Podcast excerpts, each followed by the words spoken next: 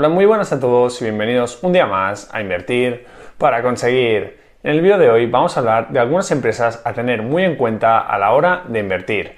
Más concretamente, vamos a analizar tres acciones que pueden ser una gran oportunidad de inversión para este mes de enero y os anticipo que algunos de vosotros me habéis preguntado por algunas de estas acciones, así que estoy completamente seguro que os va a resultar muy interesante este contenido. Y sin más dilación, aquí van mis top 3 acciones para comprar en enero de 2021. Prepárate, porque empezamos.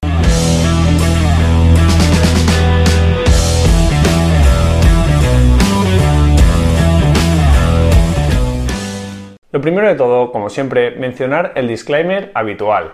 Ya sabéis que las acciones comentadas en este vídeo no son para nada una recomendación de compra y que cada uno debe realizar sus propios análisis y tomar sus propias decisiones de inversión. Muy bien, y una vez dicho esto, vayamos al lío. La primera acción estoy seguro que ya la teníais muchos en la cabeza. Ya hablamos sobre esta acción en el ranking de acciones de diciembre, así que hoy no me voy a entretener mucho hablando sobre sus números, pero sí que considero que hay que hablar de las últimas noticias. Por supuesto, no podía faltar en esta lista Alibaba, compañía que cotiza en la bolsa de Hong Kong, aunque también tenemos sus ADR en la bolsa de Nueva York bajo el ticker BABA. Como ya sabréis, Alibaba es considerada por muchos como el Amazon chino, ya que sin duda es una de las pocas empresas en el mundo que le puede competir de tú a tú. Y es que Alibaba cuenta con la plataforma de e-commerce más grande de todo el mundo, pero también ofrece servicios similares a los de Amazon en sectores como el cloud computing o el entretenimiento. Eso sí, sabemos que últimamente la empresa ha tenido algunos problemas y es por eso que la acción ha bajado con fuerza desde máximos durante los últimos meses y es que la acción de Alibaba llegó a caer incluso un 30% desde máximos. ¿Y por qué ha sucedido todo esto? ¿Qué problemas ha tenido el gigante chino? Pues principalmente podemos achacar la caída a dos factores que han afectado a la compañía. Primero, por la cancelación inesperada de la salida a bolsa de su filial Ant Group, hecho que afectó de forma muy negativa a la cotización. Y luego, para colmo, salió la noticia de que el gobierno chino había abierto una investigación antimonopolio a la compañía por posible abuso de posición de dominio. Esta acusación vendría porque en principio Alibaba estaría obligando a los mayoristas a trabajar en exclusividad con ellos, evitando así que estos puedan trabajar con otras plataformas de la competencia. Y bueno, veremos cómo acaba todo esto, pero si es así, Alibaba podría haber infringido la ley de antimonopolio de China y recibir una multa que podría ir del 1% hasta el 10% de las ventas. Vamos, que sin duda todas estas noticias han añadido bastante incertidumbre al futuro de la empresa y muchos inversores han decidido vender sus acciones y evitarse todos estos fregados. Vale Carlos, pero entonces ¿sigue siendo Alibaba una buena oportunidad de inversión? Pues según mi opinión, y siempre hablando a unos años vista, sí, ya que es una empresa de mucha calidad con perspectivas de crecimiento a futuro y que actualmente cotiza a un precio interesante.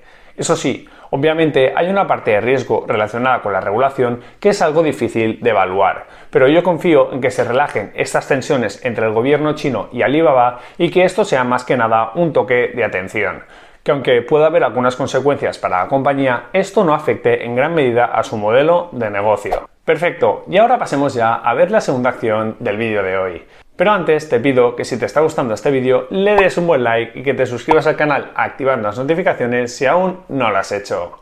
Y ahora sí, pasemos a ver la segunda compañía de hoy, que es una de las mejores empresas de todo el mundo, una de las compañías que ha cambiado la vida de millones y millones de personas. A continuación, vamos a analizar la acción de Microsoft, compañía estadounidense que cotiza en la bolsa de Nasdaq con el ticker MSFT. Ya sé que Microsoft no necesita mucha presentación, pero aún así estate atento porque vamos a ver datos muy importantes de la compañía y el retorno que podría ofrecernos esta inversión en los próximos años. A día de hoy, la compañía que fue fundada en 1975 por Bill Gates está en el top 3 empresas más grandes del mundo, ya que tiene un market cap superior a 1,6 trillones americanos de dólares. Vamos, casi nada. Y estoy seguro de que muchos de vosotros conocisteis a Microsoft por primera vez por su famoso sistema operativo Windows o por sus programas del paquete Office como son el Excel o el Word. Pero obviamente hoy en día la compañía es mucho más que todo esto. Si miramos las diferentes fuentes de ingresos de la empresa, vemos como tiene tres grandes segmentos, todos con un peso similar sobre el total en ventas. Por un lado, tendríamos los servicios relacionados con la nube, donde destaca los servicios que ofrece a través de Microsoft Azure. Y como podemos ver, este ya es el segmento más importante de la compañía y también el que más crece, con un crecimiento en este 2020 superior al 24%.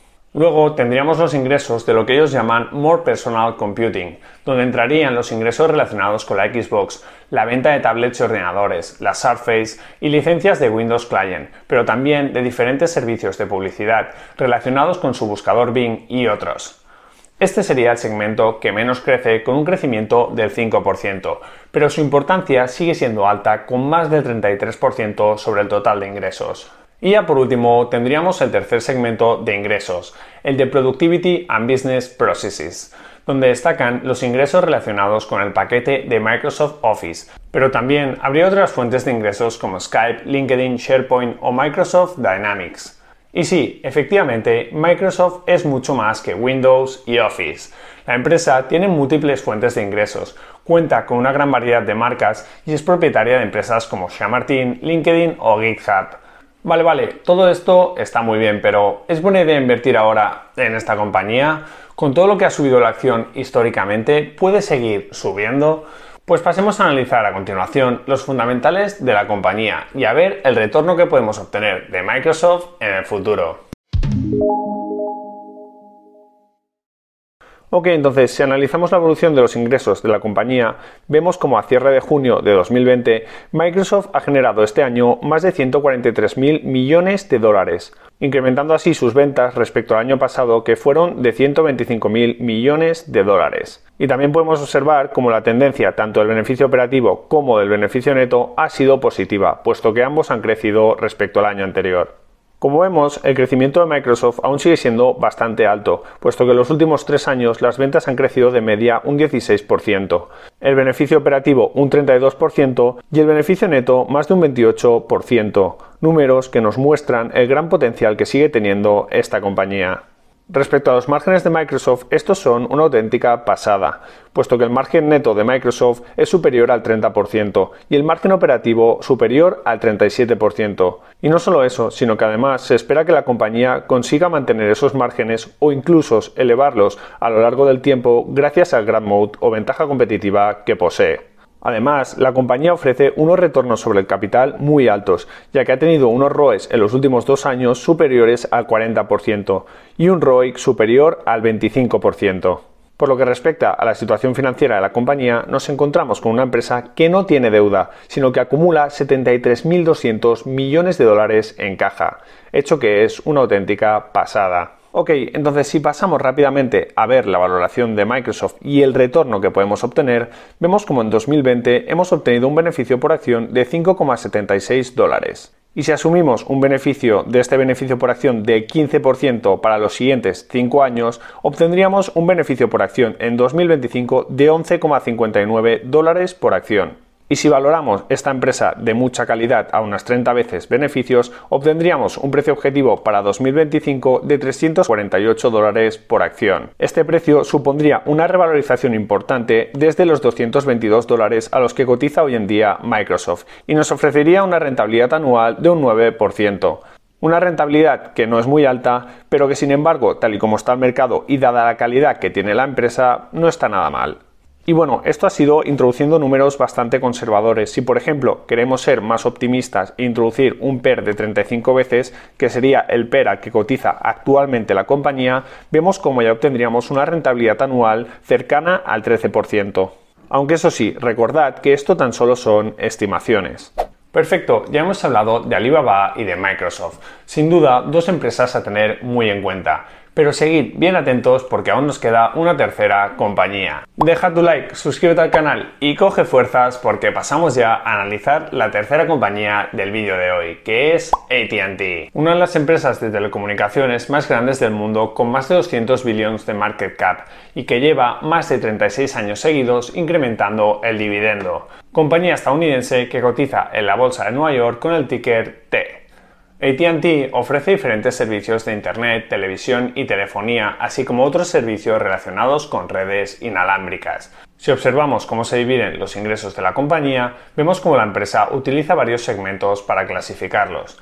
El más importante sería el de comunicaciones, que representa más del 78% de las ventas. Y aquí incluye servicios tanto de redes inalámbricas como por cable, los servicios de telefonía, de llamadas, datos, etc. y todo lo que sería televisión y publicidad asociada a esos canales de entretenimiento. Luego, a partir de 2016, tendríamos el segmento de Warner Media, que representa sobre el 18% del total de los ingresos.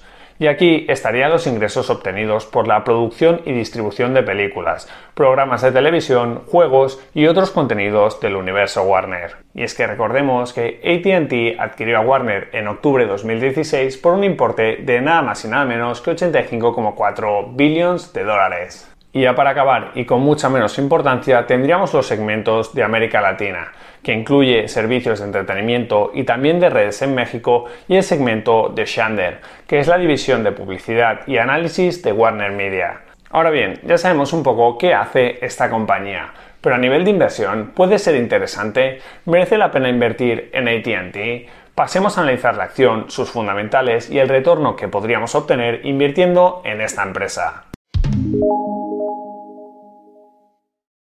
Si analizamos la evolución de las ventas de ATT durante los últimos años, vemos como éstas han tenido cierto crecimiento y que la compañía ha llegado a facturar más de 181 mil millones de dólares en el último ejercicio. Las ventas en los últimos tres años han crecido de media en torno al 3% y en los últimos cinco más de un 6%. Y esto se debe en parte a adquisiciones como la que hemos comentado anteriormente de Warner Media. Los márgenes de la compañía no son muy llamativos, puesto que el margen neto rondaría el 7% y el margen operativo el 15%. Y esto es algo habitual en compañías de este sector, puesto que necesitan invertir muchísimo en infraestructura y tienen muchos gastos fijos, y esto lo que hace es reducir sus márgenes. Otro dato llamativo de la compañía es la gran deuda que posee, puesto que tan solo ATT tiene más de 151 mil millones de dólares en deuda, eso sí, si la dividimos entre su EBITDA, vemos como esta es de 2,55 veces, un ratio elevado, pero que tampoco es algo absolutamente disparatado. Y bueno, también se prevé que la compañía pueda seguir reduciendo la deuda a lo largo del tiempo.